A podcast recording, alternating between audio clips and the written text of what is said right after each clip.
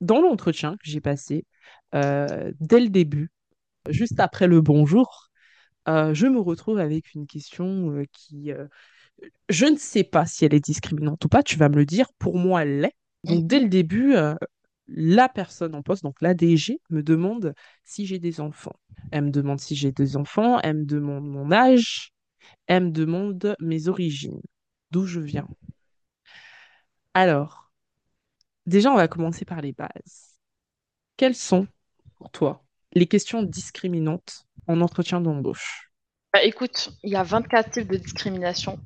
Euh, les questions discriminantes, c'est tout ce qui est relatif à ta personne. C'est très simple. Dès qu'on s'éloigne du poste et on se rapproche de ta personne, de toi, autant qu'individu, on est dans de la discrimination, clairement. Par exemple, quel âge avez-vous? Question discriminante.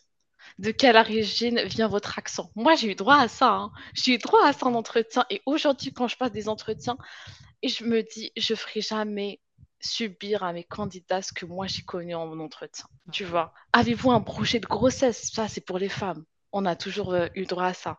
Êtes-vous croyant? Est-ce que ça a un impact votre quotidien?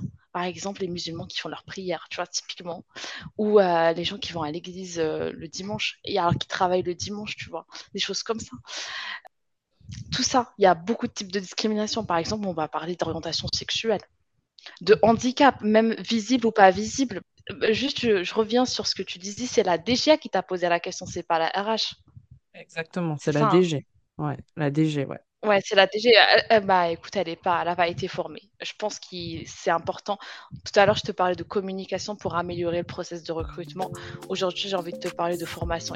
C'est important qu'aujourd'hui, les entreprises prennent le temps de former les gens qui font les entretiens.